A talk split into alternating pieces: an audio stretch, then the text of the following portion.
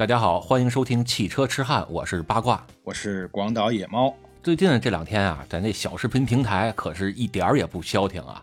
这两天啊，我又看见有这么一消息，说是某国产品牌啊，叫 BYD 啊，就是 Build Your Dream 是吧？就是这个 建造你的梦想啊，就这么一个品牌，人家宣宣布他们的最新计划了啊，说是到二零二五年呀。就要停止销售他们旗下的汽油车了，而且我还听说了一个额外的消息啊，说是从今年三月开始，它就已经是停止这个燃油汽车的整车生产了，是吧？是是从三幺五开始的是吗？那那就不知道了。但是据说啊，它是全球第一家停产这种传统燃油汽车的车企，哎，这就有学问了啊。就是为什么说是传统燃油汽车？因为人家还得继续生产混动呢，这混动人家也得要烧油啊，对吧？所以人家这个这个文字啊，就给你说的就非常的精准，非常精确，就叫传统燃油汽车，人家是停产了，就是纯内燃机这块他们已经不玩了。哎，对，纯内燃机这块不玩了。就说这个比亚迪啊，我我是觉得啊，他为什么现在宣布说二零二五年就要停售这传统的汽油车了呢？我是觉得这里边其实是有暗含的深意的，就是关键是比亚迪这个汽油车吧，可能造的也不是那么好，是吧？就是可能造出来也没多少人买，那还不如啊，干脆咱就叫旗帜鲜明的站队啊，明确态度，咱就支持叫新能源，咱就这个立场啊，这屁股咱得坐对地方。哎，你说的这还真是啊！你还记得咱之前是哪期啊？咱曾经聊过一个这个纯电车嘛？咱还说到这个比亚迪，它这个电车造的确实是不错啊，就包括日本啊，我们之前去那个叫。呃，那叫什么地方？什么高原？我还给忘了。高天原啊，未来高原。高天原不行，好上那儿晒那高原红去了，那不像话。嗯，是那个未来高原呀，在那未来高原，你看那么高的地方是吧？那么偏僻的地方，我居然看见了咱们比亚迪的电车，还是那种大巴车，就说明他们这个技术确实是还可以啊。呃，舍弃燃油车，这个重点盯在这个新能源上，我觉得人家这个做法倒是也对。比亚迪他们这个纯电呀，包括他们的混动，其实确实是有一号的。就他们的电机，包括电池啊，还有电控啊，确实是挺不错的啊，在世界上也是说得出去的。咱咱就从这混动开始聊吧，是吧？这个一说混动啊，可能大家都会想先想到的啊，就有这么一个名言啊，名人名言啊，反正谁说的我已经记不清了，但是这句话现在是广为流传，说是世界上的混动啊只有两种，一种呢叫丰田的混动，还有一种是其他混动。所以咱就先说说这丰田的混动吧。哎，您先等会儿啊，就刚才您这句话，我就得反驳一下了。刚才您这句话呀，谁说的呀？孔子说的，您知道吧？但是呢，孙子又说了，孙子有云啊，这本田的这个混动是完胜丰田，这个咱 放待会儿再说，是吧？不是，这这是这是哪孙子说的？行行行，咱就扯远了，咱就先说说这个丰田的混动啊，就这个 T H S 是吧？哎呦，高级了，您都知道 T H S 了。那是啊，这个近墨者黑嘛，天天跟你在一块混，我能不知道这个吗？啊，那您说说吧，这个 T H S 是怎么回事？哎呀，这怎么回事？这我还真说不清楚啊。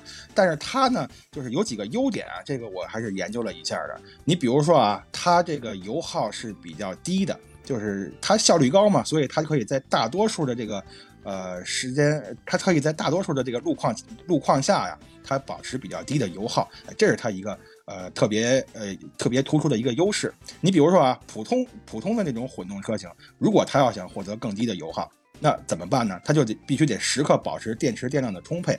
但是呢，丰田的这个就不一样。就是它不需要这个怎么，它不需要保持电池电量一定是特别充沛，或者说，呃，它这个电池电量它很小，它这个电池的容量很小，就是很容易就能保持这个电量充沛，所以呢，它这个油耗就一直能保持的很低。就比如说它还有一些技术吧，就包括这个通过这个油门踏板的位置信号啊，这个车辆驾驶条件啊，或者说这个蓄电池的充电状态呀。它就会自动计算啊，就是计算，呃，现在这个发动机呢，在现在这个时速下，它应该最佳转速是多少？哎，这些这些东西都是它省油的关键。那行，啊，我我来说说吧，这个丰田这 T H S 啊，啊，人家正经的英文啊，人家我我给你填填我这英文啊，叫 Toyota Hybrid System，你你看我这行吧？这个？呃，行行行行行，是吧？挺好挺好。就叫其实啊，翻译过来就是丰田的混动系统，这套系统啊，那可是历史悠久了。打上世纪啊，人就开始琢磨这玩意儿啊，就是狗是上世纪才有的。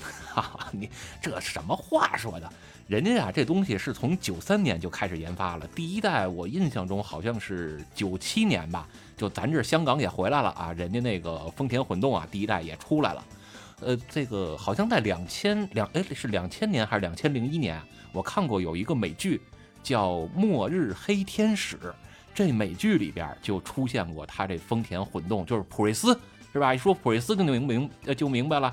那个美剧里也就出现过这么一车，是吧？这这这个其实还是挺悠久的，而且人家美剧啊就是科幻的这么一个主题，这么一形式。所以你想啊，在两千年初能在一个科幻的电视剧里边出现的车，也是能代表着未来的高科技产品的。这个你这么一说，那就不行了，这档次就差远了。我听说这个世界上第一辆混动，那是一八九九年就有了，这就比您这美剧可不知道早到哪里去了。哦，关键是一八九九年那时候可能也没美剧呢，是吧？对呀，所以说你看这丰田九三年才出嘛，是吧？那还是算小弟弟了。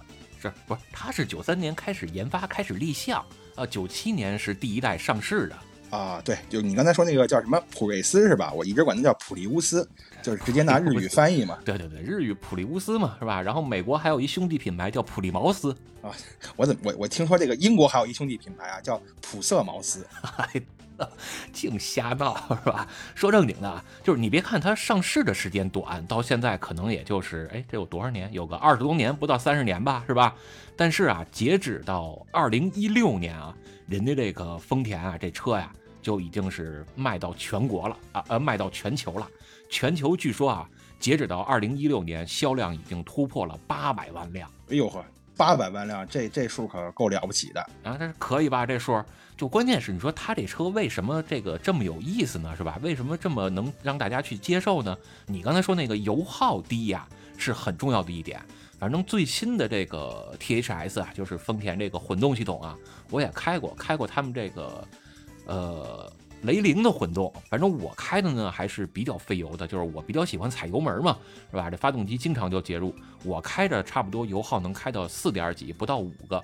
然后我朋友呢，就是人车主啊，人家开基本上很难突破四个油，就三点六、三点八，也就这样了。哦，对，这个我也是啊，就是你刚才说那个普锐斯嘛，我第一次接触丰田的这个混动就是普锐斯，就当时我是帮哥们儿搬家，他是住千叶搬东京嘛，当时那哥们儿还挺过意不去的，就是我又租车是又帮他搬呀，他说要不给我点钱吧，给点油钱，我说不用给我油钱，我说这一点不费油，从千叶到东京也就一口油，我这个随便一说一口油，其实我就是客气，不想让他钱，结果我到时候加油一看呀，还确实 就费了一口油。您那一口估计也不老小吧？呃，是是是，反正够我这个喝几天的，够你喝一壶的，是吧？就是说，它这丰田这 T H S 啊，跟别的混动还真是从结构上就不太一样，是吧？它用的这个叫行星齿轮组。哎，今儿咱这节目啊，你看有底下有听友其实给咱们在喜马上留言了，说咱们这个节目啊，最近这几期太水了。不聊什么专业知识，今儿咱就稍微专业一点啊，咱咱也别太专业，咱稍微带那么一点专业的东西吧。咱聊聊它这个 T H S 呀，这套叫行星齿轮组。哎，行行行，你早说呀，早说，刚才那张图我就不关了。这我我好两眼一摸黑，我什么都聊不了 啊。你还得照着那图说，是吗？呃，那那这谁记得住啊？我又不是搞这专业的。是你你这要是有图，你再配上字儿，这就算是略化了，是吧？没错没错，这这这事儿得你说。行吧，行吧，咱咱不说这漫画这事儿了啊，咱就接着说这行星齿轮组。其实丰田这行星齿轮组啊，挺有意思啊，它是叫大环套小环，小环套小小环啊，就叫三环套月的这么一套东西，是吧？就是它基本上是一个发动机加两个电机啊来协同工作，就是里三圈外三圈呢，怎么来了呃怎么来理解呢？最里侧呀有一个齿轮啊，叫太阳轮。那行星齿轮，你听这名儿你也能想明白啊，就是这太阳轮的外边啊，还有一堆小行星，就是我们说叫行星齿轮，啊，这个呃是用发动机啊，发动机的曲轴来给它驱动的。在这行星齿轮最外边啊，就类似于咱们这个银河系的周围，是吧？有这个边界感，人家给你再来一圈叫外圈齿轮，这用的是二号电机来工作。啊，然后当你这车处在不同的情况下呢，比如说不同的动力请求时候啊，这三套动力系统啊给你玩叫什么叫组合形式是吧？给你来一套组合拳。比如说咱正常起步的时候啊，它就只用这个外最外圈的这齿轮啊，用二号电机来给你驱动。然后当你有急加速的时候呢，比如说红绿灯的时候啊，你想跟这崩一脚是吧？想跟人玩个直线加速，当然咱不提倡啊。但是你保不齐万一真有这紧急情况呢，这时候您这一脚油门到底是吧？反正咱现在也分不清它应该叫油门还是叫电门了，反正就这一脚油门到底吧。就这一二三啊，这两个电机加一个发动机，三套动力系统一块儿给你使劲儿，这劲儿可就憋足了去了。哎，你刚才一说这行星齿轮，你这么一讲啊，我第一个错觉是以为你在讲那个变速箱呢。就第二个是差不多哈，差不多差不多啊。这包括其实就是就是那个叫 AT 变速箱是吧？传统的那个液力变矩器那种变速箱用的也差不多是这结构。对对对。然后第二个，我突然想问你一问题啊，就是你刚才提到这个行星齿轮哈，就是我听说啊，呃，这个油切电的时候啊，就是丰田的这个 T I T H S 它能做到什么呢？就是没有那种顿挫感。就是因为油切电的过程中，发动机需要就是通过离合进行动力衔接嘛，多多少少都会有这种顿挫感。它没有顿挫，是不是就因为它这个行星齿轮的原因啊？它没有顿挫跟行星齿轮是有关系的，但最主要的原因是在发动机没介入的时候啊，中间这几个行星齿轮也是处于被动的运行状态。所以当发动机一介入呢，它这中间的行星齿轮不是从静止状态直接过渡到起步。啊，直接过渡到运行状态，而是本身就处于运行状态了。啊，了解了解。行，那您接着说吧。对，然后你看啊，在咱们中高转速，比如说这个高速路上巡航的时候，它用的就是第二个动力输出，就是咱中间这行星齿轮和最外圈的啊这个外圈的这个电机来协同工作。而当你刹车或者你减速的时候呢，比如说咱松开了油门啊，它就是用第一套跟第二套这两套来协同的去给。呃，动力系统去进行充电，是吧？所以它是各个环呃各个叫工况模式下呀，基本上都给你照顾到，甭管你是日常代步啊、缓慢起速，还是急加速，还有日常的高速行驶，都给你照顾到了。哦，这么回事儿啊？哎，刚才我想起一什么事儿呢？你一给我打岔，一说照顾到了，我给忘了。呃，得忘就忘了吧，待会儿再说吧。慢慢想，慢慢想，什么时候想起来什么时候再说。行行行，没事，那你那你那您继续。其实你看这个混动系统啊，就是咱为什么要引入混动系统这事儿，你琢磨过吗？我琢磨着，是不是多数人都是为了省油才引入这个混动系统啊？哎，省油是一方面，还有一方面啊，就是为了要降低排放啊。明白明白，就是为了环保嘛，对吧？你这个省油的，那油的这个你燃烧汽油的呃次数或者说燃烧汽油的时间短了，那这个排放肯定就。那个更环保呗，是这意思吧？没错，一个是燃烧汽油的时候，就是使用汽油的时机会减少了，这个可以减少这个排放量啊，把这个污染量的排放，呃，污染的排放量。还有一个呢，就是咱都知道啊，内燃机就包括咱们传统的这个汽油发动机啊，它并不是在每一个时间状态下，它的排放标准都是一样的。比如说刚起步阶段啊，或者说这个你猛踩油门的时候，这高转速的区间下，有可能啊。它排放的污染物是比较高的，也比较费油。而在你中等转速下呢，这发动机其实是比较省油的，排放排放出来的污染物也比较少。这就牵扯到一个概念了，叫发动机的热效率。嗯，热效率这个词儿我听说过，好像这是混动汽车一个比较重要的参数，是吧？对，不光是混动，就是咱传统的内燃机啊，就是咱们这个汽油机啊，也都很讲究热效率。你看丰田不是动不动就放卫星吗？说我们这个是吧？我们这阿特金森的发动机啊，什么什么米勒循环啊，阿特金森循环啊，是吧？我们这个阿特金森的啊，现在发动机能做到四十一的热效率了啊，这已经是叫叫叫叫什么？已经快到快到极限了。哎，对对对，就是别小看这个涨个百分之一、百分之二啊，这就其实就像什么呀？就像是那个博尔特百米赛跑一样，就是哪怕能成绩能提高个零点零一秒啊，这也是背后得付出多少多少努力才能实现的。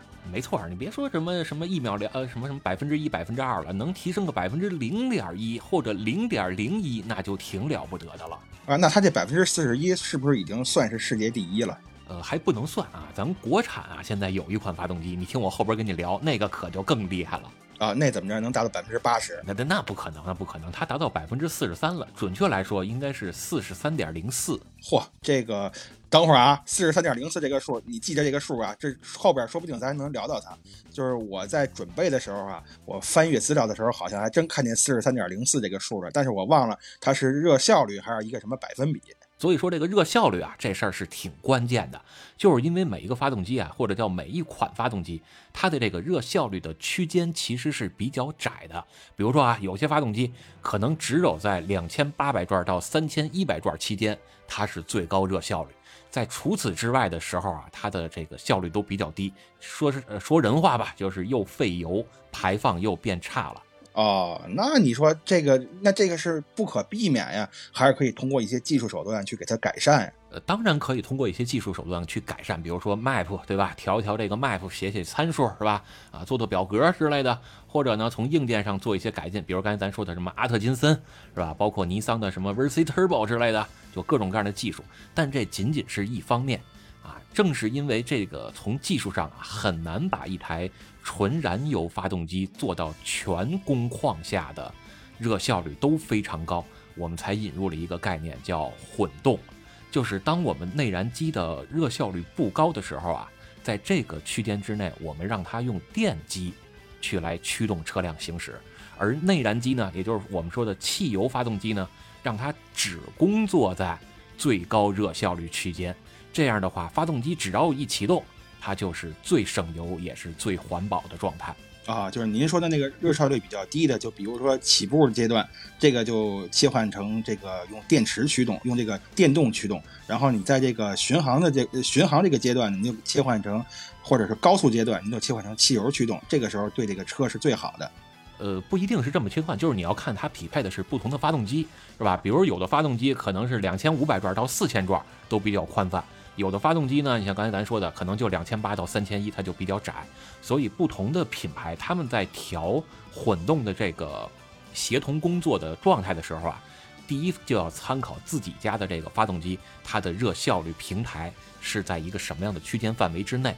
第二呢，也要考虑我这个车的实际用途是什么，我是偏家用啊，还是偏性能啊，是吧？比如我要偏家用，那我可能更多照顾到的就是省油，而不是动力输出。如果我是要呃这个偏性能的一些车啊，那我就可以让这个在高转速下，在高动力请求的工况范围呃工况下，我就让电动和发动机同时输出动力，带动这车有更快的速度啊。这这是好事儿啊！原来这个一个马力，现在是两匹马一块儿拉这车，那这动力杠杠的呀。是，所以你看这个丰田这个 T H S 为什么在九十年代一推出是吧，就给这个世界就震撼了呢？但是你说这个丰田啊，它这套东西其实啊，最开始也挺有意思的，也叫官叫什么叫官司缠身吧？哎，这这您给说说，这地摊文学吧？这又是，又是地摊文学，可能我又不知道是从哪儿听的这小道消息。反正我是听说啊，在九十年代初的时候，这丰田跟通用就没少打官司。啊，这我是真不知道啊，因为我关注到这个呃混动这个车的时候，那都已经是普锐斯出了之后了。呃，你看我到日本之后，这这一两年吧，两年之后我才第一次开的这个普锐斯，那都哪年？那已经是二零一三年了。是，为就是为什么他会跟通用一直打官司呢？因为通用啊，在混动这一块其实是耕耘的更早的，布局的更早，他当时手里的专利已经大几十个了。丰田呢，基本上可以算是从零开始，所以就很难绕过通用的这个叫专利壁垒或者叫专利围堵吧，是吧？那这丰田就就只能想办法，我就绕过你的专利围堵呗。想来想去，就琢磨出现在这么一套行星齿轮。我怎么感觉啊，就是欧美的这些车企在这种新能源呀，就从混动啊，或者到这个新能源汽车，他们这个研发上啊，怎么总是要比日本慢一步呢？你看，你刚才说的这是一个啊，咱后边可能还会说到这个，就是氢燃料电池，就是在日本已经有这个车的时候，德国才开始立项，才开始研发，就是人家都已经推出成品来了，他们那边的论文还是小学生水平呢。呃，其实不是这样，其实严格来说，欧洲和美国那边啊，就是我们说欧美吧，他们在这块的技术积累其实是要比日本更早的。你看刚才你不也说了吗？这是最早的这个叫什么？呃，混动系统。是吧？刚才你也说了，那个牌子那个车可能是一八几几年就有了，比这个丰田这个要更早吧。包括刚才咱们说呃，通用的就是这 GM 平台啊，GM 这家公司啊，他们手里边的混动专利也是要比丰田要更早，不然丰田为什么得反围剿呢？要不然你你把我的这专利，你你你把这专利全把持住了，我就没法研发了呀。啊，有道理，有道理。对我忘了，人第一辆车也是欧美的，一八九九年嘛，刚才刚说的。呃，对，包括后边呀，一会儿咱可能会聊到这个轻动力的这个车，对吧？轻动力的车其实德国那块儿也比人家日本玩的要更早啊，只不过后来人家就放一边没玩，所以就让小日子国就给领先了。啊，对，人家看不上这东西，人家还是觉得得是汽油或者柴油，是吧？这个当动力才好使呢。哎，对对对，这个挺符合你这调性的。是，话说吧，这个通用啊，跟丰田啊，俩人就开始对簿公堂了啊，聊来聊去呢，也没聊出个所以然。反正最后吧，这丰田人家就利用各种的回避的技术啊，就逃避了这个，也不能叫逃避吧，反正就利用各种的方法吧，就做了这个叫专利反围剿啊，人家就不再涉及到通用手里边这些混动的专利了，自己玩出这么一套叫行星齿轮组的方式。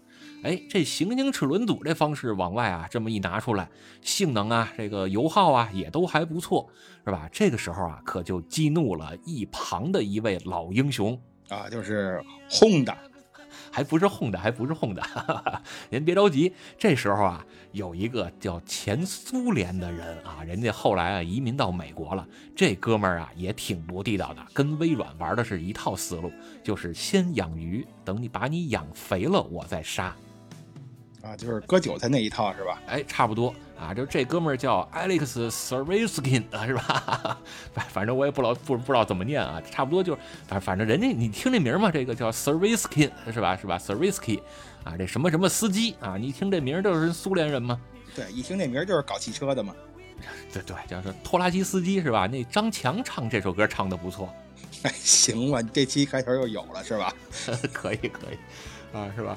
然后呢，这个这个就是这这这美国移民啊，这前苏联人啊，这什么什么司机啊，这哥们儿啊，人家就把这丰田又给告了，说你的用的这行星齿轮组啊是我的专利，我已经提前好久就把这专利都申请了，所以你们这车要想在美国卖呢，你每卖一辆，你要给我几十美金，你你算算这丰田这能吃这哑巴亏吗？啊，这肯定是不能啊！那丰田是啊，丰田是跟反击啊。反正这官司吧，打了好几年，拉来拉去吧，这个拉锯战吧，是吧？打来打去这拉锯战，最后呢，啊，丰田自己的律师团啊，建议丰田咱庭外和解吧，你明白吧？就是确实是不，确实是理上咱咱咱不占理，确实是比较吃亏。然后啊，就跟人庭外和解了，反正赔了多少钱吧，咱也不知道啊。这个苏联人这某某司机，人家是挺高兴的。那不是，那咱什么时候能说到这个轰大桑？马上马上啊，这个轰大桑马上就来了，是吧？这个丰田在混动这一块啊，玩的那是风生水起。哎，一旁怒恼了哪一位，是吧？这个本田纪言这哥们儿都站出来了啊，叫本田宗二郎他哥是吧？叫本田宗一郎啊，本田宗一郎。对，这这这这名儿，应他应该叫本田宗太郎才对呢，这怎么叫宗一郎？这也够不会起名的。是，人家就就比较西化嘛，是吧？人家人家不要不照着日本这 l o 这么来啊！行行行，对，把他怒恼了。然后呢，人家也出了这个混动了，他们也出了一套混动，说你丰田这在混动系统上一枝独大，这不成啊？咱得平衡平衡啊！我们也玩一套混动吧。他们啊就琢磨出一套来，叫 iMMD。哎，我听说呀，就是人家本田的这个混动啊，是分三种的，就分别对应小、中、大三种车型。你比如说这个呃那个 iDCD 这种呃混动是主要放在小型车上的，这叫单电机混动系统啊。你比如说这个本田的飞度啊，就是混动版的飞度，呃，就用的就是这个。这 iMMD 用的是这个中型车嘛，就是它是这个双电机混动系统，呃，双双电机混动系统。就是它主要是用在一些就是体型稍微大点的车，你比如说像雅阁呀，是吧？什么 CRV 呀，什么奥德赛这种车型上用的比较多，是是应该是这样吧？就有分三种，呃，差不多差不多。但是国内可能普遍接受到的还是 iMMD，就是什么混呃本田呀，然后什么那个叫叫英斯派呀，对吧？英诗派是吧？差不多都是 B 级车啊，就是那个呃翻译过来叫什么呃智能多模式驱动是吧？就是什么 Intelligent Multi Mode Drive。咱这英文也不赖，是吧？哆啦哆啦 A 梦是吧？呃，我这我都不知道该用哪个口音念这个 念这玩意儿了。这就是爱妈妈的嘛，是吧？哎，对对对，爱怎么着怎么着吧，反正就是智能多模式驱动，知道是 IMM IMMD 就完了。咱就咱就说 IMMD 吧，是吧？这个 IMMD 啊，跟这 THS 啊，跟丰田这玩的就思路就又不一样了。人家给你来出另外这么一套解，就是你丰田不是玩太阳系这一套吗？你不是玩这个叫什么叫日心说吗？是吧？这个叫行星齿轮吗？我给你玩另一套东西啊，叫叫叫叫什么来着？叫呃，对，他用的不是行星齿轮，他用他呢用的是叫离合器和这个 PCU。啊，就是叫什么动力控制单元啊，是吧？Power Control Unit 啊，对对对，PCU 就是我看它这个呃 IM IMMD 这个混动是四个部分嘛，一个是这个叫什么阿特金森，你刚才说这个阿特金森这个自然吸气引擎，还有什么两个电机，两个呃两个电机，就是一个电动机，一个发电机，还有一个电池组，最后就是这个人家号称啊，我们这叫 Smart PCU，就是聪明的 PCU，我们这可以负责整车的动力分配。啊，是是一般呃一就是不光它这个 PCU 啊，叫什么 Smart PCU 啊，它整个这套 IMMD 啊，后来还出了一个东西叫 Sport IMMD 是吧？叫叫 Sport 呃叫叫叫什么来？叫 Sport Hybrid，就是运动版的混动系统啊，Hybrid，明白了，知道了，知道这玩意儿啊，Hybrid Hybrid 是吧？然后那 Sport 怎么拼？Sports 啊，就什么 S S P O R T S 是吧？这没拼错啊，对对对对对啊。那个反反反正就就这么个东西吧，是吧？这那这离合器呢？Clutch 啊，这这这咱就不知道了，这个 是吧？反正英文是 Clutch 啊，这个日文我还我还真忘了。没事，这这不重要，咱们不是来学英文的，是吧？咱咱接着说这东西吧。啊，就是它这套东西啊，另辟蹊径了啊，人家用离合器跟这 PCU 来给你传这个局，是吧？它这套东西啊，里边也有好几套供电啊，还有也有好几套这个动力输出模式。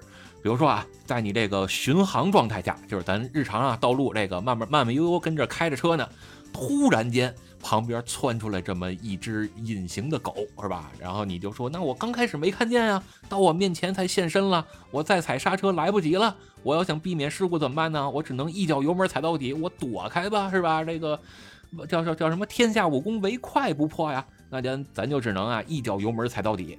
啊，当你这巡航状态下呀，要想一脚油门踩到底，它用的就是叫混动模式下的并联模式。哎，这并联模式可高级了啊，人家是发动机啊和这电动机同时给这车去。提供动力，驱动这车往前加速行驶。这这俩轮啊，是吧？俩前轮啊，就小腿紧倒饬啊。明白明白，这这事儿我听说了，就是说它这个这个如果动力需求比较高的时候嘛，这个发动机它是全力带动这个发电机，是吧？这发电机发出来的电呢，这个也不光也也不给电池充电了啊，这个电也是全都供给这个就是电动机用来驱动车辆。这个电池组呢，也是给它供电，是吧？这个就是双重驱动，是这样这样说准确不准确？我不知道啊，反正这意思吧。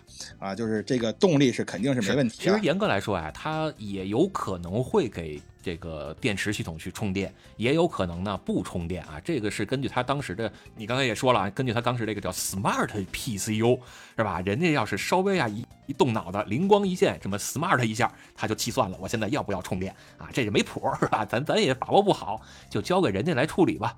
哎，我听说它还有一种模式啊，就比如说在这个高速中啊，就是就是高速行驶的时候，这种运行工况之下，它这个电池组和两个电机都不参与工作，发动机就是直接通过这个离合器和这个驱动轮就是直接相连去驱动这个车辆。没错，这有这有这么一个模式吧？没错，这个叫直驱模式。但是直驱模式啊，其实它的可使用范围是挺窄的，是吧？因为毕竟动力也不是太强。你想这么重的一个车，它还不是纯汽油车呀。因为它里边还要多一套混动系统，还得多一套电池系统，所以这车比普通的雅阁是要重不少的。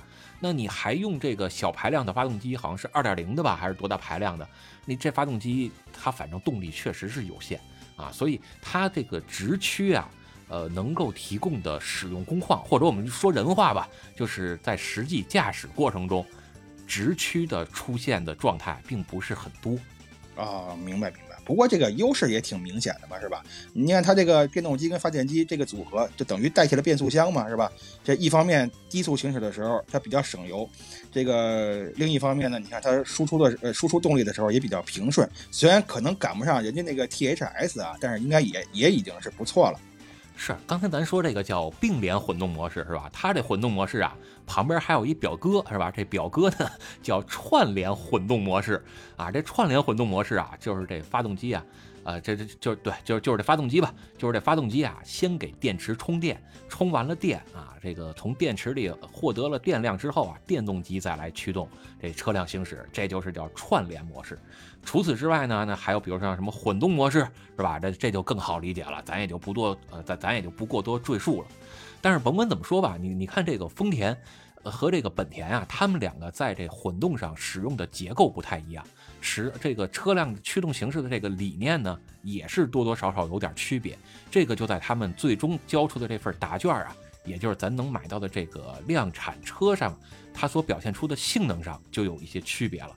比如你看本田啊，它这 iMMD，它怎么就好意思说自个儿是 Sport 呢？说自个儿是运动的混动呢？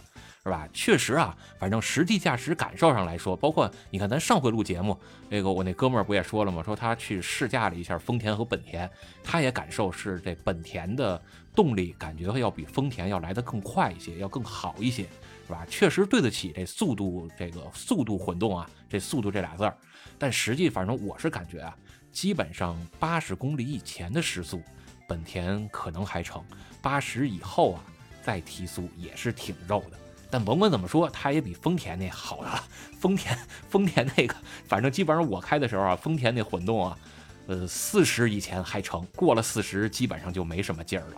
哎，其实人家这是有道理啊，就是你看本田的这个嘛，呃，他说啊，人家这个发电，就是这个电动机功率其实是大于这个内燃机的那个发动机功率的，所以呢，就是虽然它动力响应是快，但是呢，你比如说你这个。一旦说你开了高速哈，你前面习惯了电动机这种输出特性了，那你突然切换成这个燃油驾驶了，那你可能就会觉得它这个动力上也好啊，或者什么也好，它会比较肉啊，或者说你不习惯啊，出现这种情况倒是也有情可原，是说得过去，是吧？但是你看为什么说这个汽油机它在混动里边它能发挥到的动力输出的？这个力量就比较小呢。其实很大原因啊，一个是刚才咱们说的这个叫发动机的热效率，或者说它的这个工况的最大最大效率区间比较窄，对吧？这是一方面。包括刚才你也说了，会用到阿特金森循环，是吧？阿特金森循环这种发动机工作模式，不就是也是可以在一定程度上解决这热效率问题嘛，是吧？跟传统的奥托循环相比，或者跟米勒循环相比，它还是有一些优势的。但是啊，还有一个，还有这么一帮人。啊，在咱国内啊，那玩出了另一套思路。人家就说了，说你这发动机如果输出的最大热效率区间，或者说它这个工况啊，没有那么大的覆盖范围之内，呃，没有那么大的叫有效功率输出范围，那咱就弄个变速箱不成吗？你们光琢磨纯电这事儿，光琢磨电动机这事儿，把咱这个传统汽油机的变速箱这事儿，你们都扔在脑后了吗？啊，那不用在脑后，应该应该怎么办呀？哎，你看看，咱国内有这么几个品牌，呃，比比如说这个长安，呃，长安还有长城，包括奇瑞，是吧？这这几个品牌，人家在这一块儿那是叫另辟蹊径啊，就是在混动系统上啊。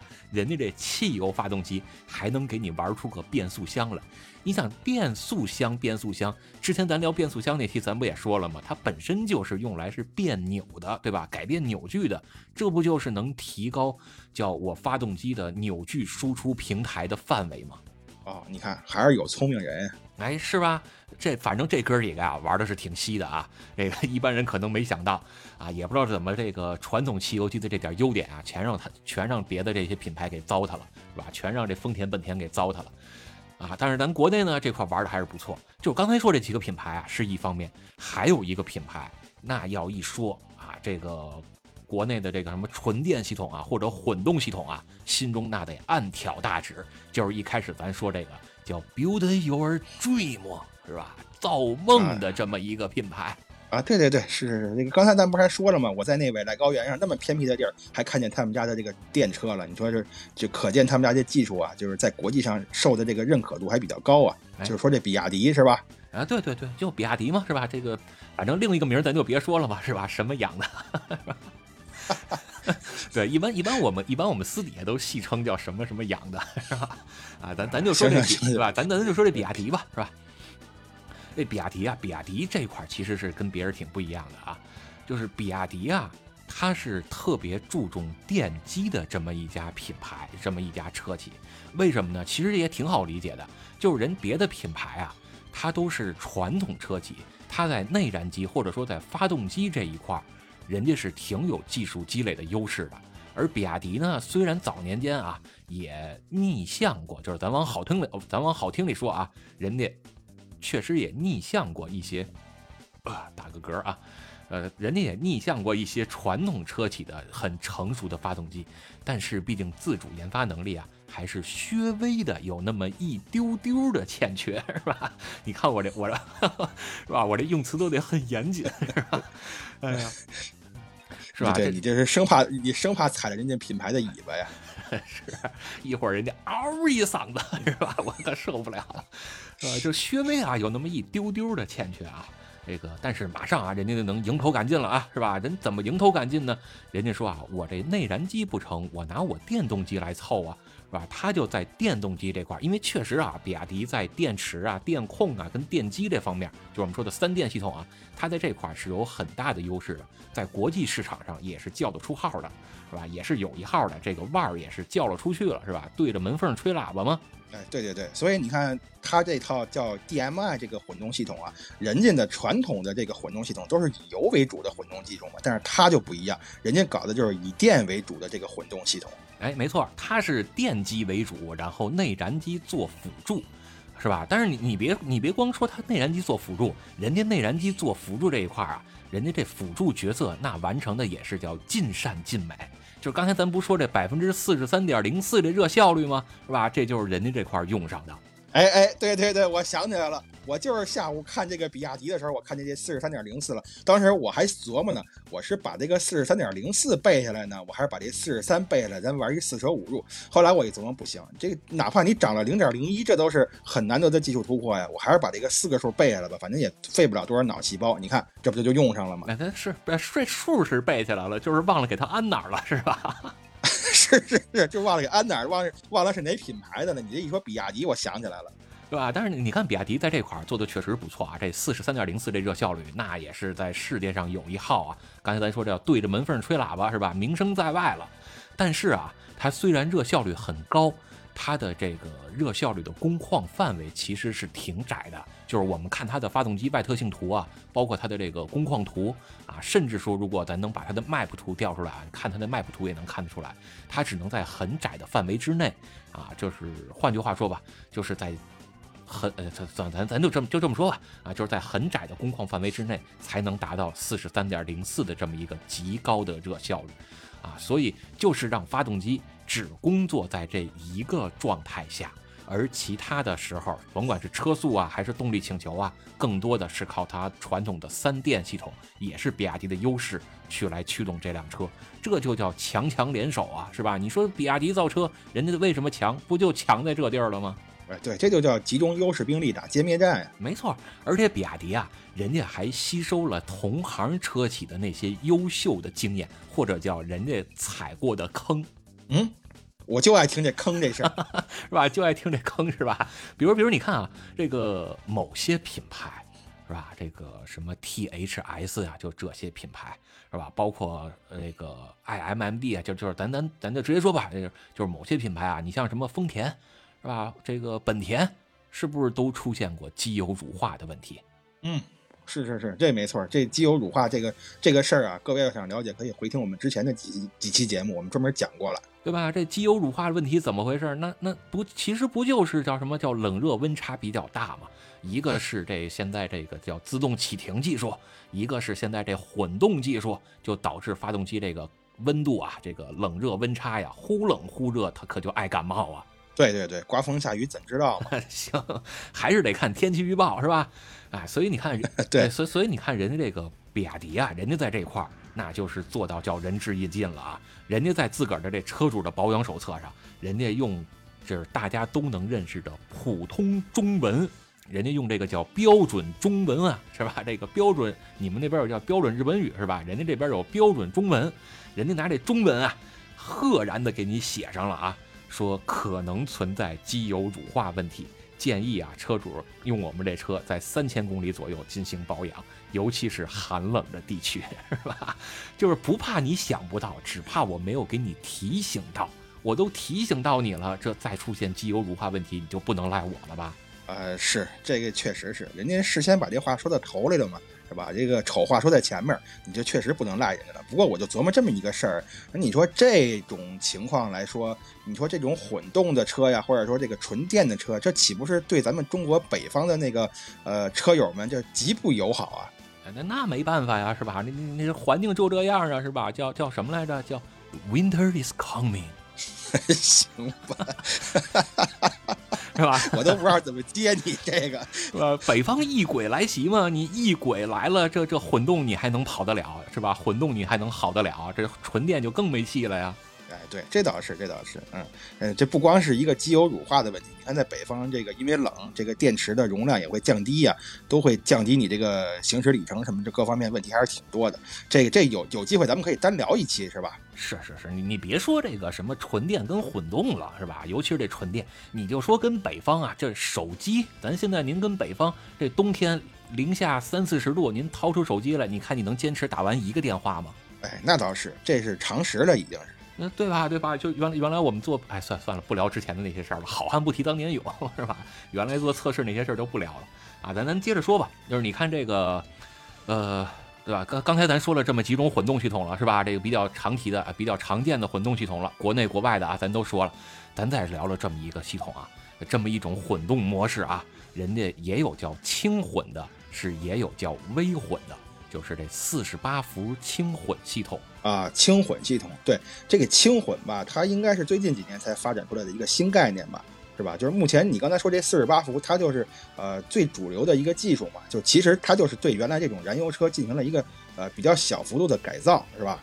它呃，你说严格来说，我觉得。呃，就严格来说，我觉得轻混它是不应该算这个混动车型的，它只是有一个小幅度的改造嘛。就是它优势就是改造成本低，就几千块钱你花了，你就能降低油耗，就降低个百分之十啊、百分之十五左右的，是吧？主要就是改善汽车起步啊啊，或者说这个这个这个发动机的启停、自动启停啊什么的，这时候的油耗嘛。我我听你说这事儿几千块钱就搞定了是吧？我听你说这事儿怎么像是汽配城就把这事儿干了呢？什么五方天雅，什么西国贸是吧？或者南方这个叫什么叫叫叫陈田啊是吧？这陈田汽配城就把这事儿给干了。这不用汽配城，你像我这好连变速箱都会换的人，你找我，我这五百块钱我就给你办了。是你你你就把你那奥迪双钻那个那个四驱车马达是吧？是吧？你把那金超霸马达装上就行，是这意思吧？啊，对对对，我还能送您一全车大包围呢。行，龙头凤尾大包围，是吧？这这别胡闹了，那不可能的事儿啊！就是你那个顶多才三伏，是吧？你两节五号电池嘛，人家这可是四十八伏。啊，对，四十八伏，对，这是叫四十八伏技术，是吧？是，你想这四十八伏得用多少节五号电池呢？啊，这我算不过来啊！这一节一节是一节是一点五伏，这反正得几十节吧？这个，嗯，是那差不多得得啊，行行，反正需要不少，是吧？反正是需要不少，哎呀，是吧？但但但算了，不做数不不做数学题了啊，咱就说这四十八伏轻混，是吧？这基本上啊，四十八伏轻混，咱现在能接触到的，也就是以某德系品牌为主的这么两种啊，四十八伏轻混啊。当然，那个斯巴鲁那个咱就不提了，以后有机会咱再说。咱就说说这德系品牌，高端大气上档次，这么尊贵的。豪华的这种品牌是吧？人家这两套四十八伏轻混系统，哎，这两套啊还真不太一样。一套呢叫 BSG。就是这个 A B 这 B 啊，或者我们说叫二 B 这 B 啊，是吧？啊，当 好吧，这我我我没法往下接，我我往下一接又是那不能聊的啊，这没什么不能聊的，是吧？你你看那个那个 B 次那耳机是吧？那 B 次那耳机不就是俩耳朵上那个耳罩上一边写一个 B 吗？是吧？这这你打远处一看，哎，这是个二二什么，是吧？啊，对对对对，你就说是什么品牌吧，这有没有我们这个尊贵的奔驰啊？这这这这说嗨，说来说去，这不就说奔驰呢吗？这不就是奔驰品牌吗？是吧？哎，你赶紧说，你赶紧切入正题，这等半天了。行行行啊，你都迫不及待了，是吧？你那个用英文说叫 coming，叫什么？I'm coming，是吧？哎呀，这这个语言的艺术，这以后咱可以单聊，这有点意思。这个就关于这方面，我还真是特别有发言权。我告诉你说吧，对对对，你就爱听别人跟你说这个是吧？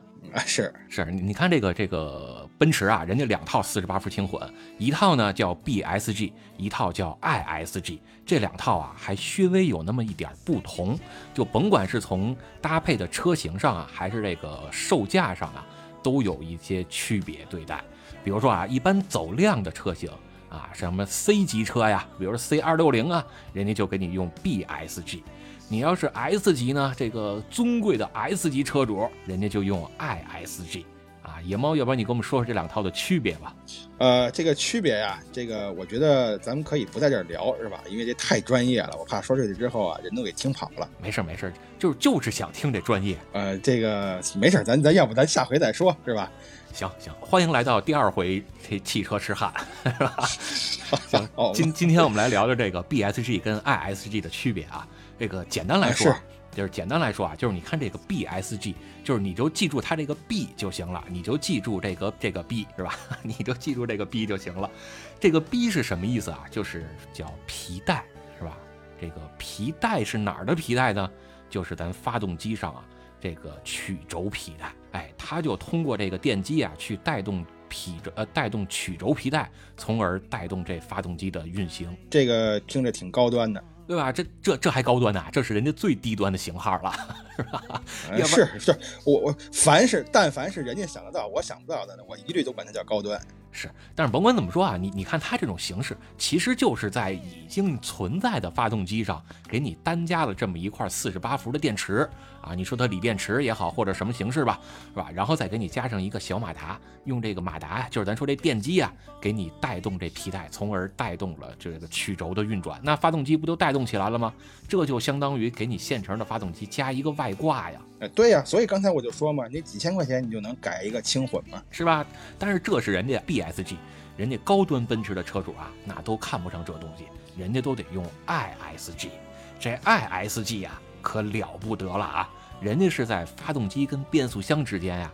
就中间发动机后边不有一个飞轮吗？是吧？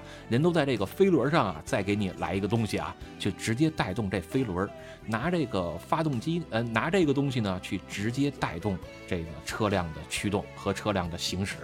一方面啊，可以节省燃油；另一方面，确实也能增加这个车的一些动力性。哎，听你说到这儿啊，我稍微说句题外话。我刚才突然做了一个决定，我打算呀，这个去学学 3D 建模，还有做这个 3D 动画。我觉得就你说这些东西哈，它如果做成一个视频呢，配上这个。咱自己做的这个动画呀，可能讲起来就更清楚了。要不然你刚才这么一说呀，反正我大大我是大概齐啊，我是能听个大概齐，是吧？这个王八排队嘛，大概齐。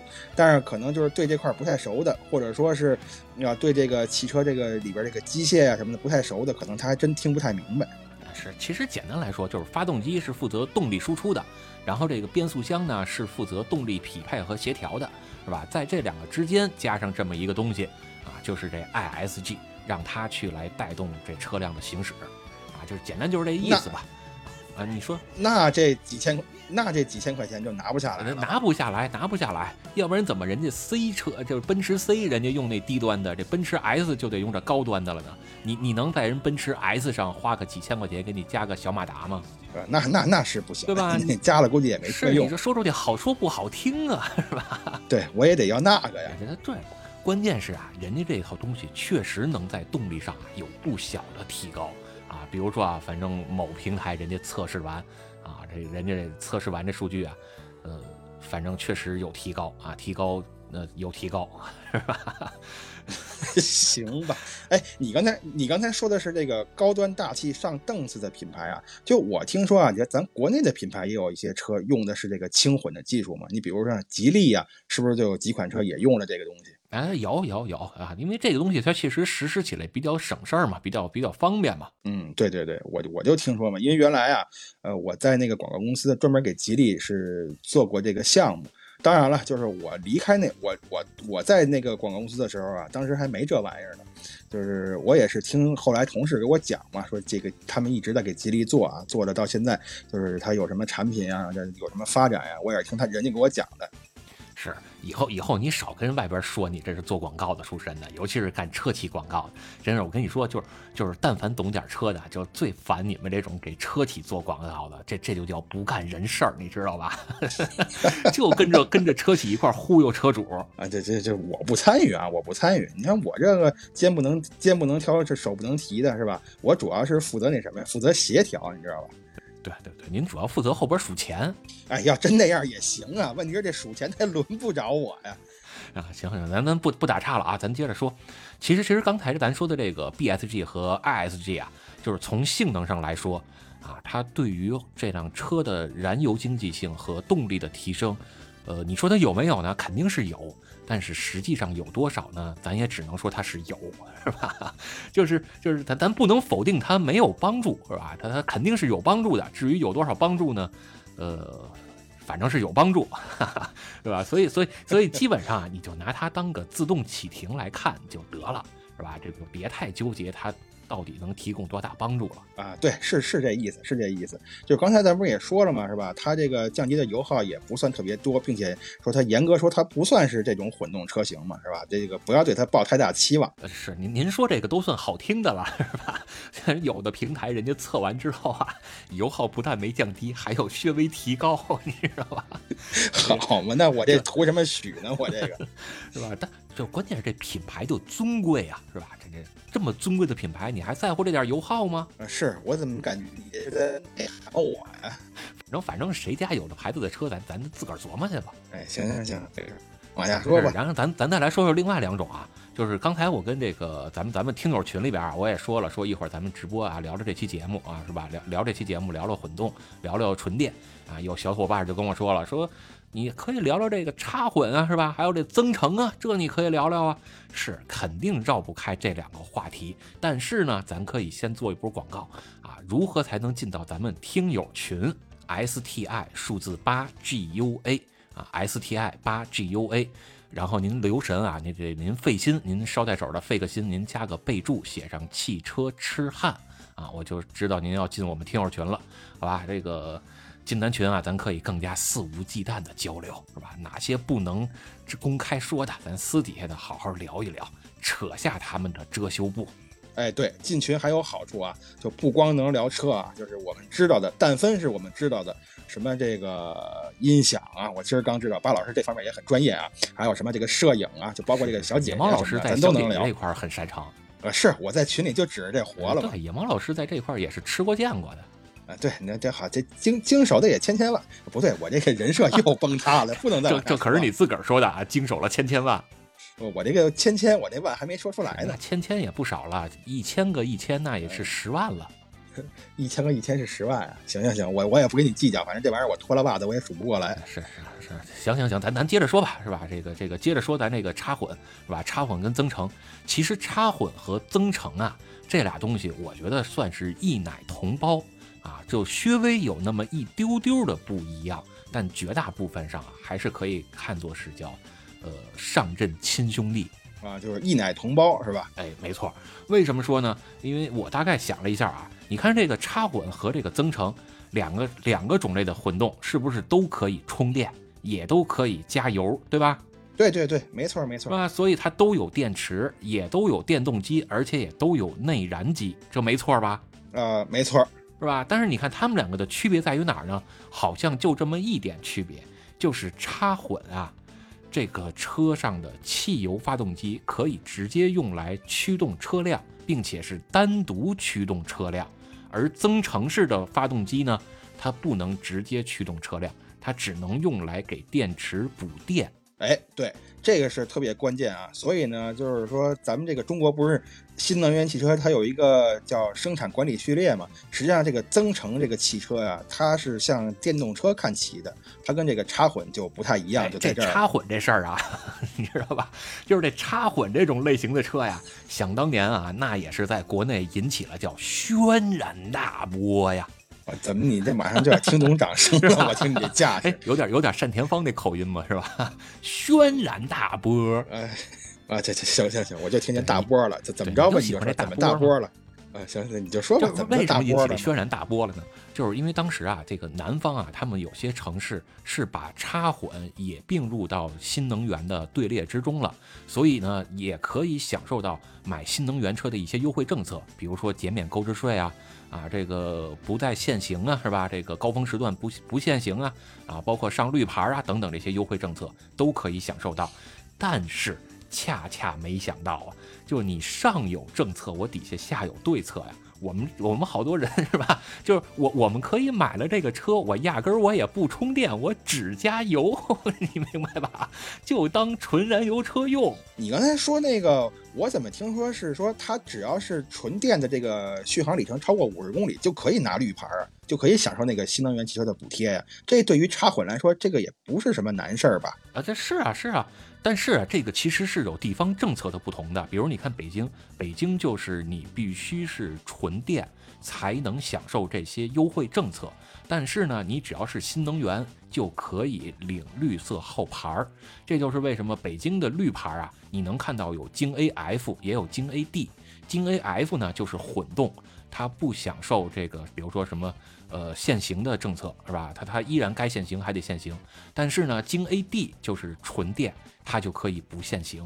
哦，所以您弄那么一个车，然后挂的也是绿牌，但是您把它当一纯燃油车开，等于就钻了个空子。这种人，对吧？就就是我我我既拿它当纯呃拿它当传统汽油车能用，同时我还能享受到国家给我的这些优惠政策。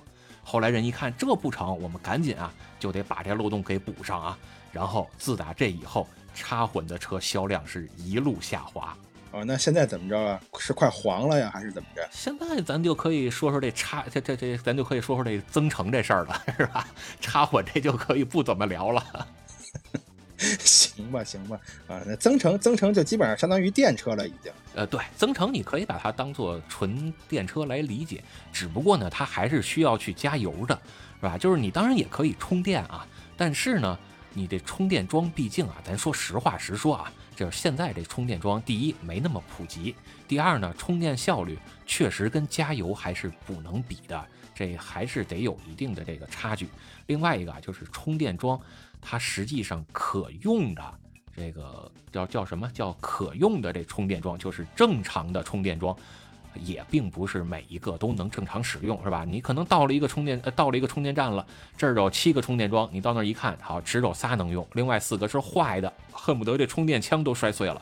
然后这仨能用的呢，也并不都能保证你是叫什么叫峰值功率去充电，有的它可能就给你这个功率就有一些降低，充电效率也就变慢了。所以充纯靠充电来行驶啊，可能现在也只是少部分人自己家里边有。固定充电桩的人家能享受到这种便利条件，而绝大部分在社会充电桩去使用的，还是会面临到一些困扰。那这增程不就增程式的不就应运而生了吗？是吧？我我充不了电，我路上我我怎么办呢？我不行，我车后边背一个汽油发电。背背一个汽油发电机，这不就得了吗？是吧？我我到哪儿了？我充电站我不能充电，我就奔加油站钻呢。我上加油站里我加点油不就得了吗？哎，对你说这个，你唤醒了我一个记忆。我有一哥们儿啊，他就买了一个这个增程的这么一个车啊，就跟我说呀，我就问他嘛，我说这这车好吗？这车？他说这车好啊，特别好。我说怎么好？他说太省油了。我说那怎么省油啊？他说哎，您猜怎么着？我买这车的时候啊，加了一箱油。这都开了一年多了，这箱油都臭了，我还没加第二回呢。我说啊，这还有这事儿呢？我说你这好，你这你这吹的，您这有点太玄乎了吧也。所以其实他加了一箱油之后，然后他每回就光充电了，是吧？对对，他就是这意思。加了一箱油之后光充电了，说我这一箱油一年多了都臭了，我都没再加第二回。那他其实还真不如就不加这箱油呢，是吧？减轻点重量，这电没准还能跑得更远。啊，是啊，他说，但是这油得有，对吧？万一呢？突来来点什么突发事件，我突然跑个长途五的，找不着充电桩的时候，是吧？这一箱臭油就有就管用啊！哎，这就是解决了很多人对这个纯电动车续航焦虑的这个问题。就是我好歹我能背上一箱油以备不时之需。哎，对我觉得这种混动车啊，其实还是呃怎么说，就是设计挺合理的。就是如果我要买混动车的话，我估计我大概率啊就会考虑这种增程的这种混动车。但是你看啊，人家也有品牌，人家就说了。说这增程式的车它能要混动吗？这不就是时代的倒退吗？这顶多只能给，只能算是给这种已经落后、腐朽、愚昧的内燃机挂上一个光鲜亮丽的招牌。这还是摆脱不了它的愚昧、落后、腐朽。我觉得吧，这个你分怎么看？就是如果刚才你说的这个，很可能啊，他是一些专业的人啊，站在这个专业的角度上说的。但是你要说站在普通用户上，你比如说像我这种认门不懂的，是吧？哎，但是我就觉得这挺好啊。这个技术是不是进步我不知道，但是我就会觉得这种混动的车，至少在我开起来啊，我会能感觉到它更方便一些，更便利一些，对吧？而且呢。它又能解决我续航焦虑的问题，它又能给我省油，就是几乎是有百利而无一害。那我为什么不选它呢？它我怎么会觉得它是倒退呢？哎，就以刚刚才这个观点啊，并不一定多是呃，并不一定都是哪些专业的这个科技技术人员说的啊。反正我看到的更多的是一些纯电动车的企业啊，他们老板啊、公关部门啊、广告部门啊，人家站出来说的啊。其实这个吧，就跟咱昨儿聊那草间弥生似的。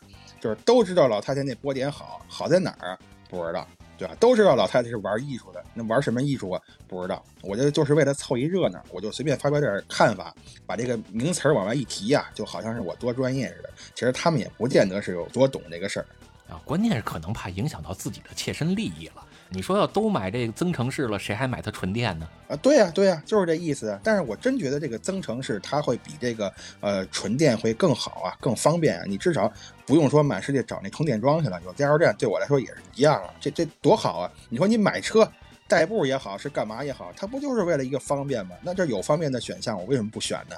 是，我就记得好像头些日子是吧，在这个小视频平台啊，就是野猫老师经常给我发一些小视频的这个链接啊，啊，在这个小视频上我就看到了，就是美国啊，是是美国吧，还是加拿大呀？啊，反正这路上啊停了一辆哥斯拉，是吧？这哥斯拉呢往路上一停，然后就开始招手拦车了，这个停下一辆车来。然后人家这个哥斯拉的车主就问他了，说您有油吗？给我点油。人家就很纳闷啊，说你纯电的车，你要汽油能干嘛使呢？你没电了，你得你得找救援啊，你找我汽油有什么用啊？我真给你汽油了，你能你能用得上吗？对你有一丁点儿帮助吗？是吧？然后人家这个哥斯拉的车主啊，就特别坦然的啊，打开了自己的后备箱。一个雅马哈的汽油发动机啊，就映入了眼帘，你知道吧？是吧？就就我我自个儿改一个增程式发动机不成吗？是吧？哎，对对对，你看这这多聪明啊！这这这样挺好的啊！我真觉得这样挺好的，这比那个纯电的车靠谱多了。是，所以说啊，这个纯电跟混动啊，还是各有各的优势，是吧？咱刚才聊完这个混动呢，咱接下来可以聊聊这个纯电啊。一说到纯电呀。从它的这个电池上来说，基本上就分为两个阵营了。一个阵营呢是玩牛奶这一块的，是吧？叫三元锂电池，是吧？三元牛奶，这是一个老牌子了。啊塞，好嘛，你说三元锂，我以为您说的是一地名呢，是吧？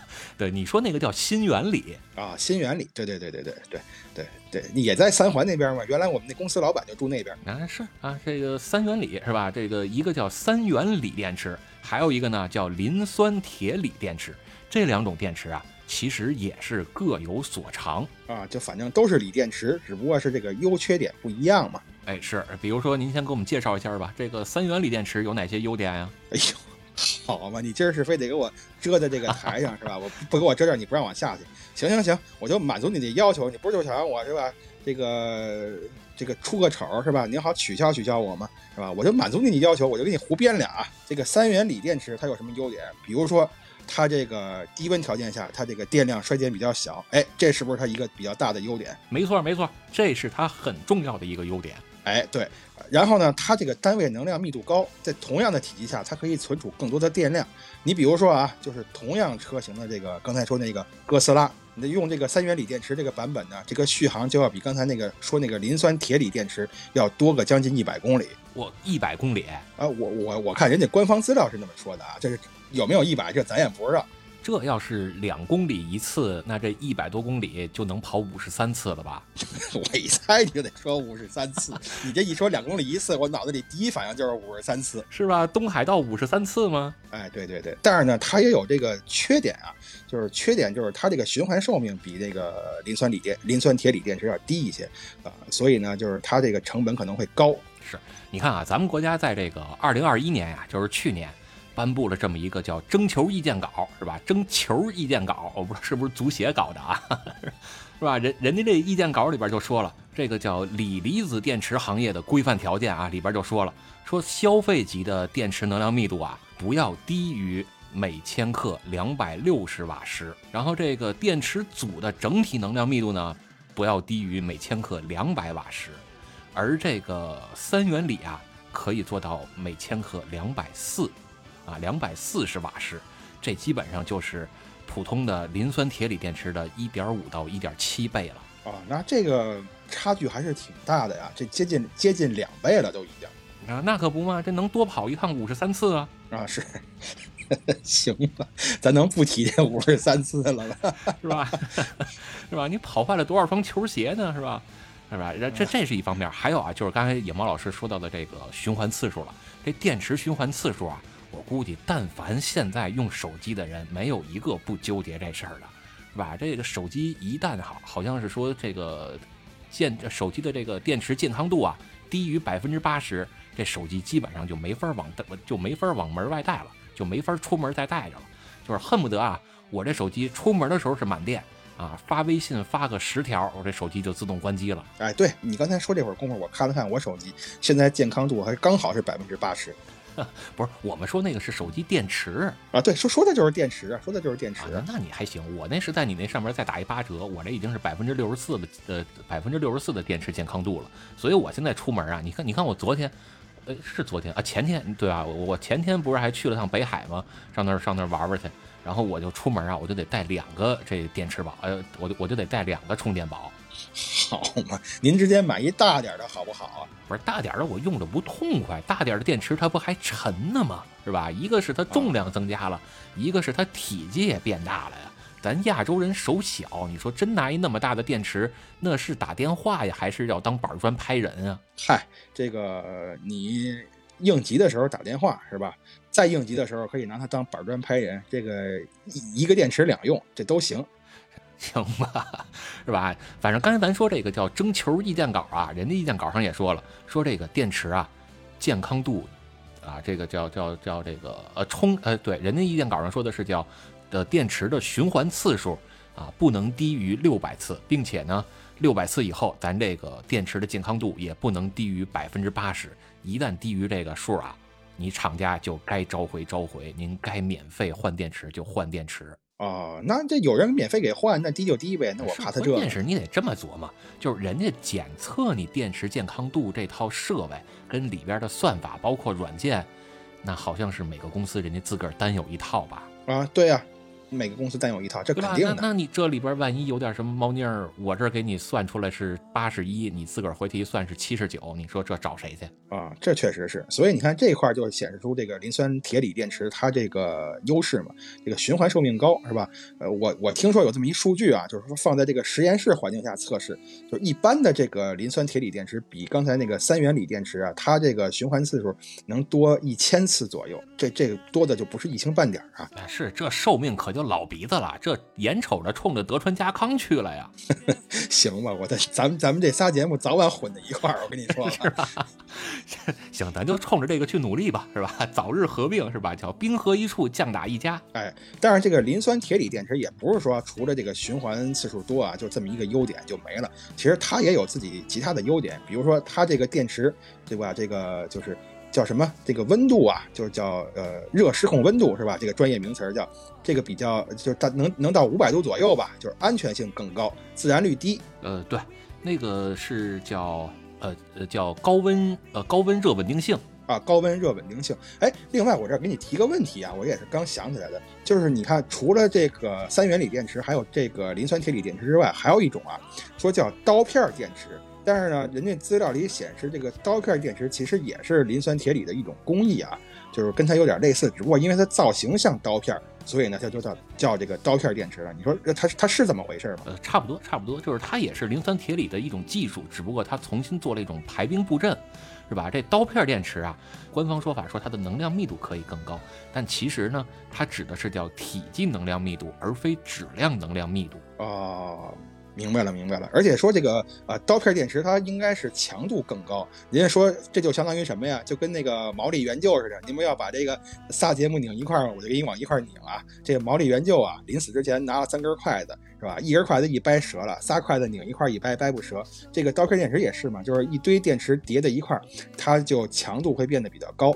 呃，是不不光毛利元就这么玩过哈，这一休也这么干过，是吧？是是是是，对对对，是吧？它它其实是这样，就是你看刚才咱们说这个叫能量密度，能量密度有两种啊，一个叫体积能量密度，一个叫质量能量密度。体积能量密度越高呢，电池在车上所占的空间就会越小，可以把电池做的比较小，那就有更多的乘坐空间和载物呃和载货空间了。然后这个质量能量密度呢？指的是在同样的这个电量下呀，这个电池它的重量可以变得更轻。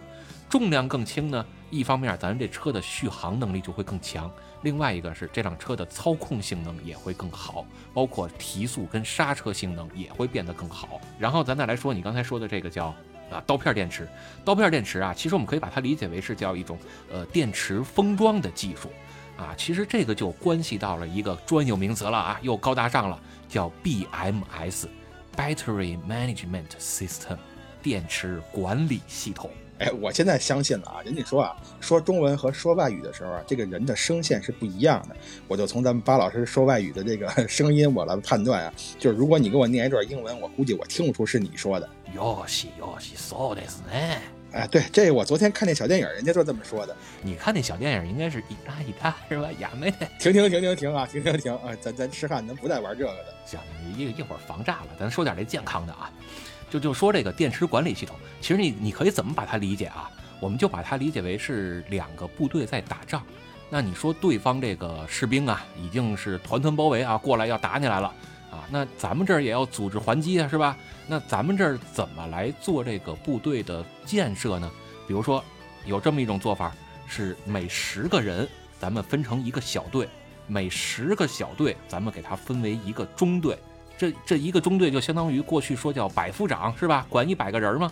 嗨，说来说去不还是你们家八旗那一套吗？是吧？这个多少多少人围一个围一个牛鹿啊什么的，不就是这个吗？是是啊是。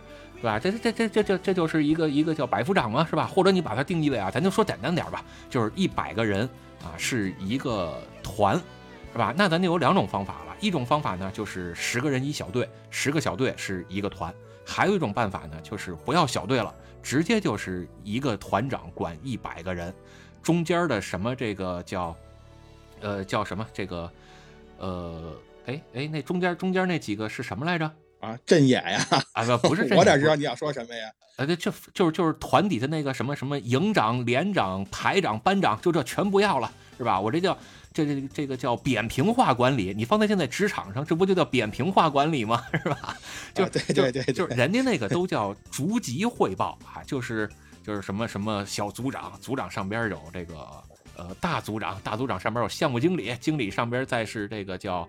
呃，分公司老总，再往上是什么什么老总，然后副总裁，再总裁，再往董事长那儿汇报，最后汇集到这野猫这儿，是吧？是这意思吧？哎，行了，您就别编了。一看您平时就不玩军旗，那军师旅团营连排小工兵啊，这张嘴就来这个。不是不是，现在不是没有旅这个建制了吗？啊啊，是啊，得我这好又露怯了，我这本来想本来本来想这什么呢？这个票一把呢，这好，得得得得，没事，您接着说吧，汇报到我这儿了，怎么着吧？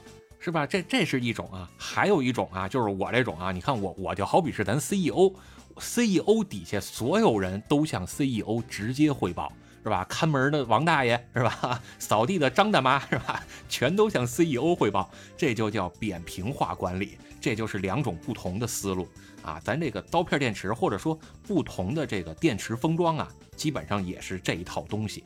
就是它，你你到底是要用这个电池管理芯片，或者叫电池控制芯片，是精确控制到每一个电池单元或者叫电池本体，比如说咱说幺八六五零是吧？控制到每一节儿这个幺八六五零呢，还是给它控制到一个大的电池包，然后再由电池包再往下具体细分啊，这就是不同的玩法。哟，这可够精确的呀！然后它一定得精确呀，不然你想啊。这么多电池放在一块儿，比如说幺八六五零吧，这一辆车啊，比如咱咱就随便说啊，这一辆车三千块幺八六五零的小电池，就每一块跟五号电池大小差不多。那你如果让它频繁的每次都使用最前排的这么几个，它的充放呃充放电次数肯定就特别快就达到使用寿命了，而后边的呢基本上就没怎么用，所以你的电池健康度啊会很快的就下降。但是如果你给它调动的很平呃调动的很平均。每一块都让它平都让它平均的充放电，而不是频繁的去使用某几个小电池，它就不会把过多的这个充电频率啊固定在某几块小电池身上。它的这个电池的寿命就会大大的提高。呃，你这些玩意儿都是打哪儿看的呀？怎么就我平时说想学习学习，我就看不见这东西？哎，这这都是长期的积累。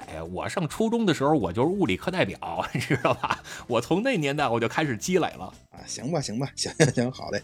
啊，其实你刚才说这个，我我也多少也懂点什么什么这个混动。你刚才说它穿并联的时候，我就立马也想到初中物理了。是你肯定懂，您是咱汽车的老大哥嘛，是吧？要没您，我敢聊汽车吗？多都都是您给我拖着呢。哎，行行行，好好好，我就仗着块大给你拖着点，是吧？给你当个靠山。这这是这个叫叫什么叫这个纯电，是吧？你说要要说到纯电呀，是吧？刚才咱聊的这是纯电啊，咱要说纯电，那一定离不开有这么一个叫丰碑式的人物哟。这个是谁呀？呃，诺贝尔。埃隆·马斯克啊，埃隆·马斯克啊，这人啊，我不知道，你不知道？那好，我说说你听听。在想当初，哎，好嘞，我就爱听这想当初的事儿。想当初，在五天以前，迎来了一个普天同庆的日子——四月一号愚人节。好嘛，您这想当初这个这个够近的，这个 是吧？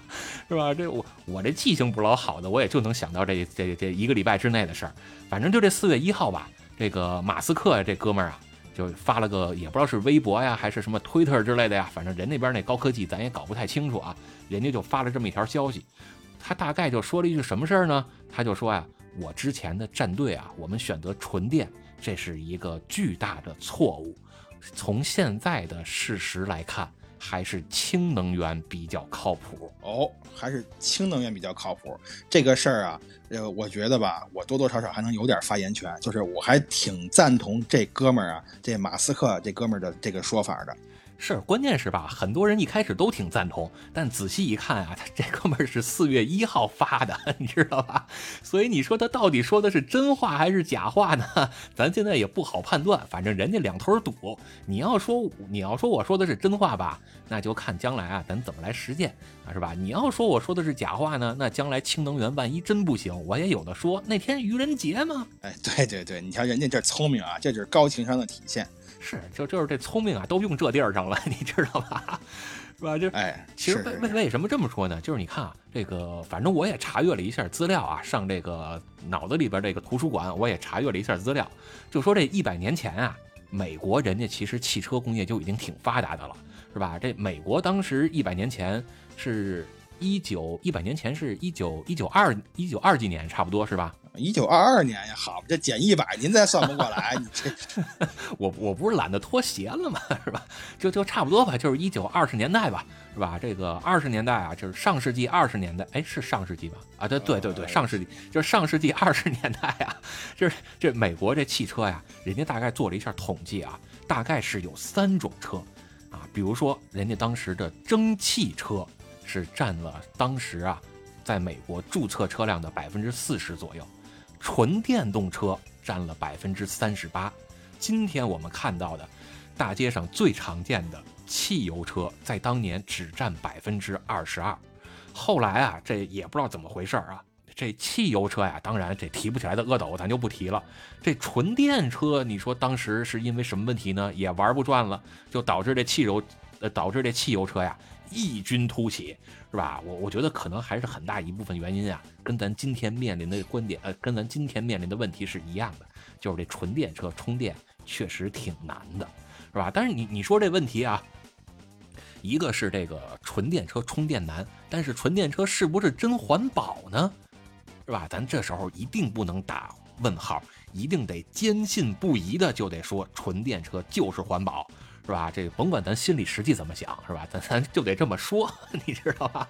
是吧？但是你要说环保，哎，那氢能源不比这个纯呃不比这纯电可以更环保吗？至少没有那些大烟囱了吧？哎，没错没错，就是你比如说啊，这个日本有这么一款车，液态氢燃料电池的车，就叫这个蔚来嘛，这各位都知道啊。嗯说它当。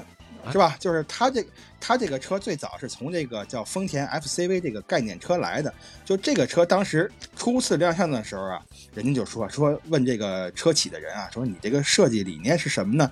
哎，说你这个车你看水滴外水滴形状的外观，还有这个亮蓝色，是吧？你看起来就是首先是挺前卫的。那你选择这个外观跟这个颜色有什么深意吗？其实人家是明知故问啊。这车企的人就说了，人家非常骄傲的说，这个水啊。就是是从是氢气动力汽车排气管当中排放的唯一物质，人什么意思？我们这就是环保啊，对吧？所以用的是这个水的颜色嘛。哎，这这个就是呃，人家这个氢概念，人家这个氢燃料电池车，这是最大的一个优势，这就是环保，这是最环保的了。没错，就是你说这个车叫叫什么叫叫米拉伊是吧？对，米拉伊，就这个车，其实我特早特早我就见过，只不过呢，就是我二零一一年那会儿吧，那是第一次，那还是跟团去日本呢，就在那个台场啊，在那个品在台场台场那块有一个丰田丰田汽车馆，那汽车馆里边摆着一个概念车，就是那个 FCV 的概念车，就当时那个导游啊，啊还给我们介绍呢。说这个车可好啊，这个车啊好在哪儿？它充电三分钟能跑七百公里。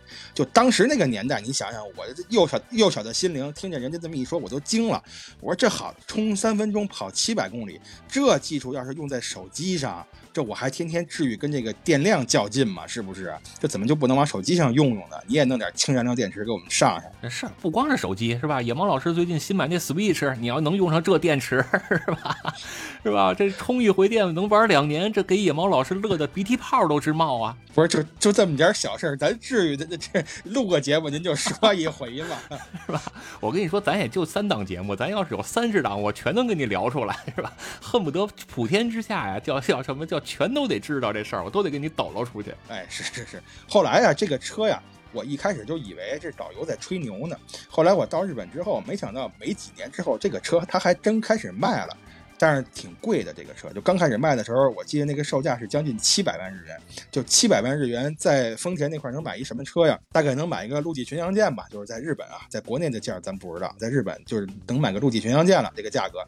但是就这样啊。我听说这个日本政府啊，还是就每辆车它得倒贴二百万日元，就是以以这个呃以这个钱数当补助生产出来这个车，你才能卖到这个价格。如果政府不给你补助，这个价格这个售价会更高。是当年啊，这第一代的米拉伊这个丰田这个未来这车卖的确实贵啊，因为它销量还是比较少嘛，所以它平均价格还是没有被拉下来，是吧？你等它卖的越来越多，平台的优势就体现出来了。然后这个车价就能下来了，所以得着眼未来。你看人这车为什么叫未来呢？是吧？为什么叫米拉伊呢？是吧？人那车还有一首主题曲呢。啊，对，好像是有这么一主题曲，那怎么唱我忘了，要不然我肯定现场给各位表演一个。是那主题曲原唱是 Kilolo 唱的吗？是吧？然后后来被刘若英翻唱了。嗨，你说这个呀？是吧？不是，我说的是我我看的一个这个未来的一个广告片里边好像是有首歌来着。不是人人那正经的那个叫什么叫后来。阿西莫托米特格兰格雷卡，行了行了，我就不唱了，是吧？哎呦，我的妈呀！哎，我这鸡皮疙瘩都起来了，这么这么强的感染力是吗？哎呦，我的妈呀！好好嘛，我这感感觉我得了新冠了，你知道吧？浑身发烫，开始。那那板叔可是没少听我唱歌，你知道吧？哎呀，好，我这，行行行，咱咱这咱咱这这篇接过去，那咱咱还是说话吧，咱别唱歌了。行行吧，反正这个你你看这个未来这车呀，就是你到今年啊，未来这车我也忘了它是第几代了，但是这车就已经做的是更高级了。好像今年这个冬奥会啊，就是咱北京这冬奥会啊，就有这米拉伊拿这个车去做保障车，去去拉人去用。啊，这反正在国内也是引起了叫轩然大波啊，是吧？又一个大波啊，第二浪就来了。就是今年这车呀，好像就已经是 B 级车了，用的是凌志的雷克萨斯的一个什么什么什么平台，是 LS 啊还是什么什么平台 B 级车啊？乘坐起来据说舒适感也不错啊，当然我还没坐过，是吧？不过这车呀，现在的价格据说已经被拉下来了。好像在日本，这个低配版的售价是三十万人民币左右，在美国呢，这车是五万到七万美元。呃，现在这个价格会更低。呃，我之前稍微了解了一下，现在在日本啊，低配版的是能做到二十万出头，比你说的那个可能又降了一点，可能也当然现在这个汇率低啊，就是汇率低的缘故，呃，所以现在你花同样的日元，显得这个人民币少了，可能也跟这有关系。是，而且现在这车是加五加五分钟的这个燃料就能跑八百公里，是不是？官方好像说是八百五十公里。然后呢，排放啊，跟你刚才说的是一样的，也是只排一种东西，就是 H2O，就是水。哎，那这可能咱们这个数据出入还挺大的啊。就是我看到的一些数据是，它是充电时间是一样的，但是它的续航里程大约是在五百五十公里左右，就到不了八百。呃，你看那是英里吧？五百公五百英里差不多是八百公里。你这么一说，我也二乎了，我也没地儿给你 吵去了，是吧？因为公里跟英里差一点六吗？呃，对对对，你倒也也不是没这种可能，反正我也二乎了，就就就当八百听吧，是吧？行吧，八百标兵都奔了北坡了吗？哎，对对对，后边别念了，我今儿这个嘴的状态不行。哎，扒了摆了标了兵了，奔了北了坡，然后到那儿泼了一壶大热水，是吧？就就是说，人家米拉伊啊，人家排出来的水确实是带温度的，它不是凉水，确实是带温度的，所以我就觉得这车呀，确实挺适合女生行驶的。嗯，这这怎么讲啊？你你看这这，万一每个月有那么几天，是吧？这不是不是这这个什么直男都说嘛，你喝点热水，是吧？那你哪儿找热水去？你下了车呀，接一杯，是吧？冬天里喝点温水，他好我也好。而且人那车呀，人那车在方向盘左边有一按钮，就叫排水按钮。一摁这按钮，这这车底下就开始滴滴答答，滴滴答答的，是吧？就跟那稀里啦啦的就开始滴的水。你这怎么还滴滴答答呀？小罗号开始广播了，行吧？是吧？反反正这个米拉伊这车，我觉得还是可以关注的啊。而且随着对它这个。呃，他他他这个车之前呀，有一段时间我是听说一个什么事儿，就是他之所以延缓上市，是因为他那个后视镜的问题，就是他叫未来嘛，对吧？他就想把这个后视镜那块儿也也也从也从那个传统的镜子变成那个电子的那种啊，就跟那个摄像头似的。但是呢，当时它不符合日本的这个道路交通法，所以呢，就一直因为这个它也没上市，好像有这么一个事儿啊。对，没错，很很多国家其实对这块都是有物都是都是有严格要求的，就是一定要存在物理上的后视镜。你只有这个流媒体后视镜是不够的啊！对，这这跟咱们主题没什么关系啊！你看后期可以，你愿意剪就剪了就完了。行，然后包括说这个，刚才咱说这个米拉伊是吧？这个这回咱北京这冬奥会啊，除了米拉伊之外，还有现代现代的一款 Nexo，呃，是是这么念吧？就 N E X O 啊，是吧？这款车也是用作这回冬奥会的保障车了，人家也是氢能源的车，所以你别看只有日本在这块做的不错，韩国在这块啊。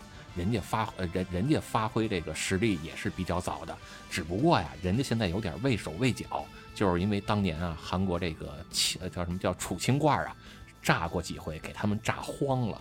哦，这么个畏手畏脚，我以为我爷爷那是正解呢。就是我爷爷当年问过我一问题，说这个我问你啊，这个韩国它叫韩国，是不是因为它特别冷啊，所以叫韩国？啊，我我一听。也有道理，那你这说畏手畏脚，就是因为冷呗？那手脚拿不出来呀，是吧？对，还是 Winter is coming，是吧？还是这意思？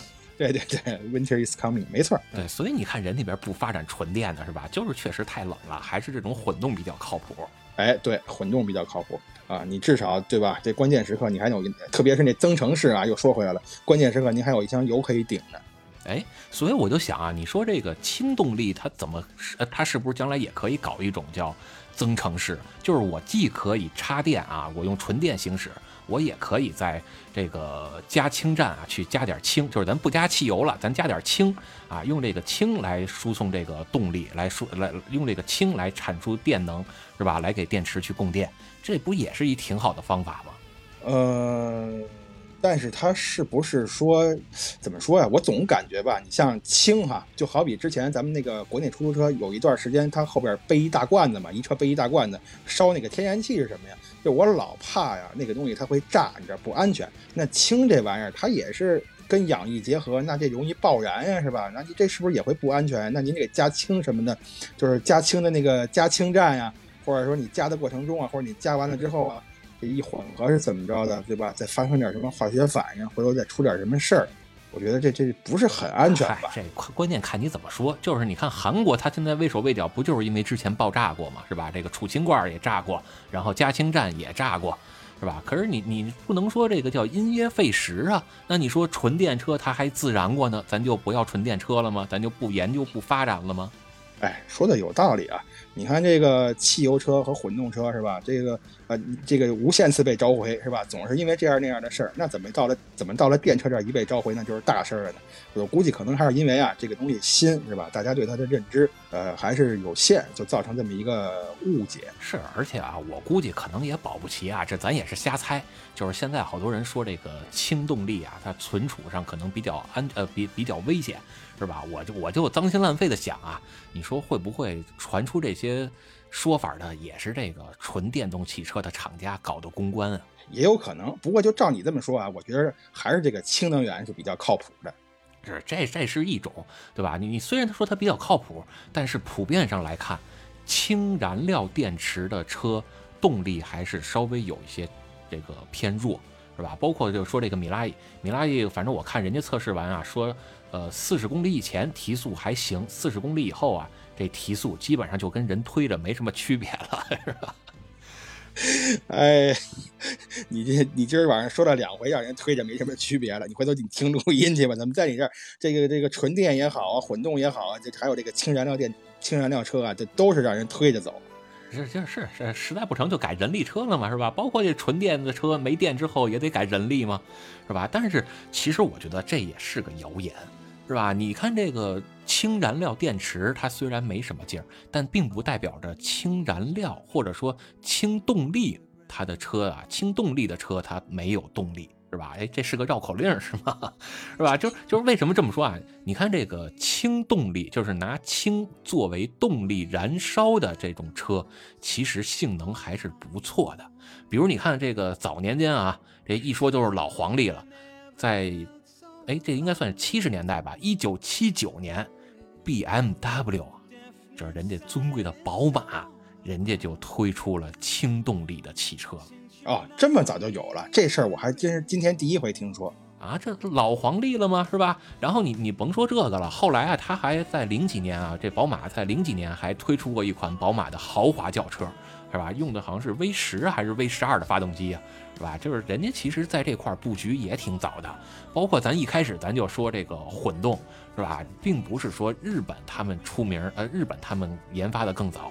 而是这块是人欧洲跟美国玩的更早，只不过人家就没坚持下去。日本呢，可能也确实因为人家这个什么能源的问题啊，人家这个领土的比较少啊，是吧？很在乎这个能源，他要把每一点能源都做到精打细算。我是觉得这个氢燃料车，我首先我是挺看好它的。我觉得它也是，呃，是不是新技术咱不说啊。你实际上丰田这车应该是九零年开始吧就开始研究了啊。咱不管它是不是新技术，至少在现在来看呀。就是这种新能源车里边，它应该算是佼佼者了，应该算是最靠谱的一种车。是，包括你看一说这个马自达，是吧？咱咱一般人爱车的人、喜欢车的人一提马自达，那就是叫转子的精神，是吧？这个转子四十七式嘛，是吧？远渡重洋，把人这个叫什么叫弯克尔发动机给搬回来，琢磨琢磨，然后弄出一个转子发动机，就叱咤赛场啊！是吧？然后你看，这马自达，人家还推出过转子，呃，推推出过这个叫呃氢能源版的转子发动机。行吧，反正我是我是这么觉得啊，就是你要是再不按词儿说呀，我是真不知道该怎么接了。咱咱也得有词儿啊，是吧？这不就想到哪儿说哪儿吗？是吧？就就咱接着说啊，我再说两句这个转子。就是因为我我其实是觉得挺震撼的。你看咱这一般的人一说这个转子发动机是吧，都都说这个汽油版包括混动版，咱都开玩笑说这个转子发动机啊就是混动的鼻祖。为什么呢？你得机油汽油一块烧 是吧？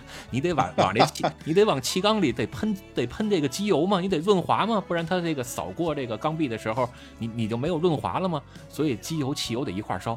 但其实啊。人家这还正经的，真是推出过这个呃一点三升的这个转子发动机，就是人家这个叫氢能源啊，就是燃烧氢气儿的这么一个，呃，应该它它应该是叫液态氢是吧？这个叫呃水素嘛是吧？这个液态氢啊，燃烧这个的，就其实就是把咱现在的这个汽油发动机啊往里边喷汽油，改成往里喷氢气了。这个改变其实还是挺小的啊，用人家那个行话说啊，就是改一改 map，对吧？改改电脑，改改 map 的事儿，包括你，对吧？包括你说这个最近又得到这么一消息啊，这个马自达这转子咱都不提了，那都是好几年前的事儿。最近啊，那可是又得到这么一个叫这又得到这么一个了不起的消息，说这个雅力士啊，还不是一般的这雅力士啊，是丰田这个 GR 版的，就是这高性能版的这雅力士啊。就是咱国家只卖八万块钱，这个雅力士是普通的。据说呀，咱国家可能也要引进这高性能版的，好像反正反正我们打听出来的价是得卖到四十万左右。这这两厢小车啊，啊，三缸一点六 T 排量的这个四驱版本的雅力士，啊，现在也推出了叫轻内燃机版或者叫轻动力的呃发动机版本。哎。这个可以啊，这我关注一下。雅力士这款车，这巴老师知道啊，这是我呃另外一款梦中情车啊。我现在梦中情车有点多是吧？STI 是吧？这 S 六六零 这个 GR 版的雅力士是吧？还有什么？反正还挺多的啊。对，那个宝马那个三三零 i 嘛。还有那 M 四是吧？这都是我梦中情车，我也不知道该买哪个了。但是这个雅力士，我觉得基本上还还行吧，就是在这几款车里边，我觉得还算是勉强能够得着的。不光你对这雅力士叫情有独钟，就是这 GR 版啊，你不不光你对这 GR 版的雅力士情有独钟，咱群里那个那哥们儿那个冠军张是吧？这个跑跑比赛的这个这个张老师哈，这个每年每年这个没什么事的时候，就在国内这个赛车领奖台上就露个脸儿是吧？拿个冠军之类的，是吧？他。他不就一直特别心水这个 GR 版雅力士吗？结果你看这才没几天啊，这个就宣布开发出来了叫轻内燃机版的雅力士了，也是三缸 1.6T，而且也是四驱。我估计啊，这车。还真没准有可能能进入国内，哎，那这进入国内的话，我觉得这可以考虑一下啊，这这应该算是首选了。咱也走在时代的前列，是吧？咱也玩一回新鲜的，咱别光等人家玩完了之后告诉我这好不好，这咱也成一个时代的先驱者嘛，是吧？所以你看，咱今儿聊了这么多啊，这个什么混动啊。啊，包括这个纯电，还有咱现现在比较这个前沿科技的这个氢能源，是吧？都说完了，你觉得哪一种解决方案比较靠谱？哪种比较靠谱？首先啊，这个增程式发动机啊，增程式这个混动，我觉得是比较靠谱的。这个现阶段啊，我是比较喜欢的。那你等我回国之后呢，是吧？你等我买得起那个买得起车的时候，我估计啊，还是觉得这个液态氢燃料电池。哎，这是最靠谱的一种。而我其实还是觉得吧，就是咱从技术角度来看啊，这个氢能源还是挺靠谱的。但这事儿啊，还是得看国家在这块儿会不会大力支持。比如什么这个加氢站是吧？好像说现在北京有五个加氢站了啊，这个将来肯定会越来越多吧。这充电桩它不也是从一个到两个，到现在越来越多的吗？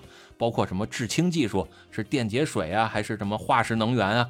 是吧？我觉得这块还是得看国家会不会大力支持、大力扶持。嗯，但是唯一现在困扰我的一个问题就是刚才说的那个啊，就是氢燃料电池啊，咱是比较担心它爆炸，你知道吧？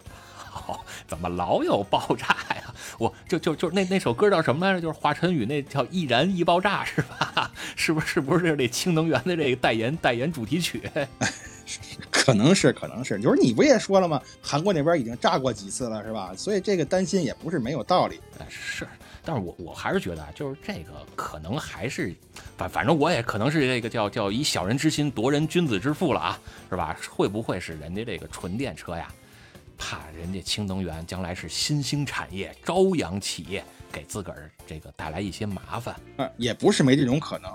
你别说啊，我觉得你还有点商业头脑，是吧？是吧？不过不过要说啊，就是咱咱还是说这个技术，你像什么，就是刚才说那些什么什么加氢站啊，包括这个。呃，制氢的技术，这还是一方面，还有就是，我觉得其实最重要的，咱不还是说弄新能源得为了环保吗？是吧？你说这环保，那绝对是头等大事。就这氢能源啊，反正我现在耳目着是说可能对环保还不是太有利。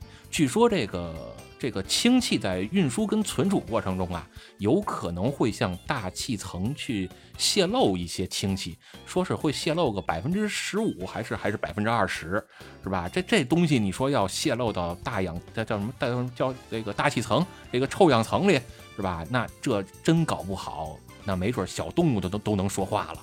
我我知道，我知道，你说的不就是那个大气层消失那电影吗？对对对对，你你看，你看这这这就暴露年龄了是吧？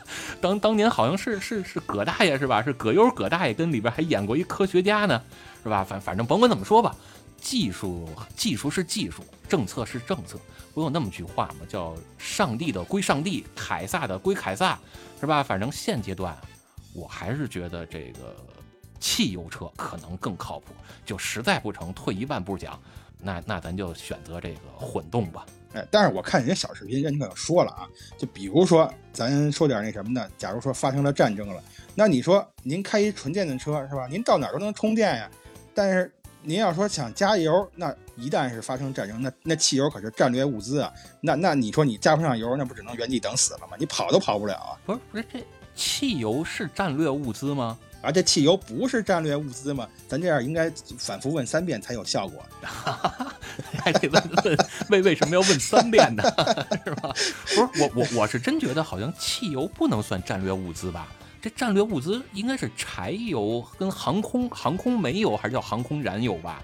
是吧？你你你没听说过？就你看，咱也玩过什么坦克世界之类的游戏，没听说过谁家哪个国家那坦克上加油站加油吧？还得问一声，说说劳驾，您这九十二号的油今儿多少钱？然后然后人加油站的还得拿这燃油宝给你推荐一波，没没听说过这事儿吧？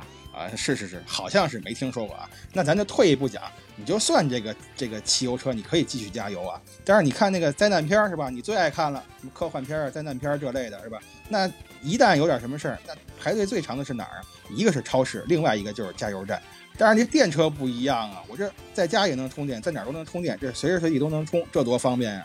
就就是咱就说这充电桩跟这加油站哪个更普及呀？就是就是你要说过够过个一百年，那咱可能不好说。放在今天来看，一定还是加油站比充电桩要更普及吧？不不不，不过也是，就是就是你说那也确实有道理，就是就是。充电车它确实哪儿都能充电，是吧？就现在好像听说有些品牌啊，就是你买这充电，你买这纯电的车呀，人家能送你一插线板儿，是吧？是什么什么公牛啊，还是什么牌儿这插线板儿？就是就是你实在不成啊，你逮个老乡家啊，反正人老乡家人得开汽油车不都跑了吗？是吧？你就逮着人老乡家溜门撬锁的，你给人门弄开，给人门捅开啊，插销拨楞开啊，然后你怼上人家那个家里边的两百二十伏，您拿这充电板儿也能凑合充电。大不了就是慢点儿，是吧？不慢点就慢点呗，反正你们纯电车都充电了，那我们开汽油车的上路逃跑，那也就不堵车了。去你的吧！别挨骂了，你挑吧。